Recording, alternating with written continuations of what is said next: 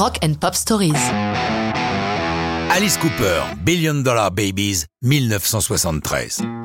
1973, une année charnière pour Alice Cooper. Jusqu'alors, Alice Cooper, contrairement à ce qu'on imagine, désigne le groupe. Mais le chanteur et son groupe sont en désaccord sur la façon d'aborder les shows.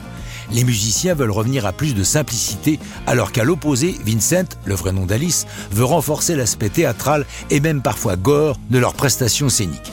C'est donc dans une ambiance délétère qu'ils attaquent les séances de Billion Dollar Babies et de l'album qui porte le même nom. Ils travaillent dans des conditions bourgeoises au studio Cooper Mansion de Greenwich dans le Connecticut, banlieue friquée de New York. Billion Dollar Babies puise son inspiration dans Chuck Berry. Comme le dit Cooper, j'ai toujours admiré des chansons comme Maybelline qui savent si bien te raconter une histoire en trois minutes. Ça a toujours été mon rêve d'y parvenir. Ils poursuivent les séances à Londres au Willis Dance Morgan Studio.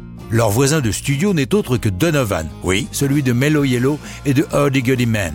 Alice va le voir, se présente, lui joue la chanson et demande s'il aurait envie de faire quelques chœurs sur ce titre. Donovan raconte J'ai dit pourquoi pas Tu peux me jouer le refrain Et là, l'un de ses musiciens a commencé à jouer à la manière de Keith Richard. Quand j'ai entendu ça, j'ai dit Ok, c'est bon pour moi. Mais après, j'ai pris conscience qu'il allait falloir que je chante en voix de tête, en falsetto. Pourquoi dans les groupes hard, les chanteurs chantent-ils si souvent en falsetto? C'est Chris Squire de Yes qui m'a donné la clé toute simple. Si tu veux que ta voix et le texte soient audibles par-dessus le mur de guitare et la rythmique, tu es obligé de chanter de cette manière, sinon on ne t'entend pas. Après l'enregistrement, tout le monde est content.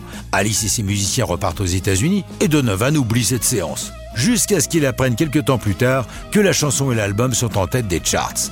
Sorti le 11 juillet 73, c'est le plus grand succès de la carrière d'Alice Cooper.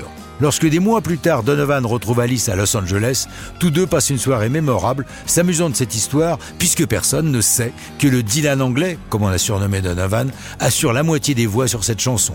Dans les concerts qui vont suivre la parution de Billion Dollar Babies, la prestation en sera archi-théâtrale et gore, à grands coups de mutilation de poupons de celluloïdes.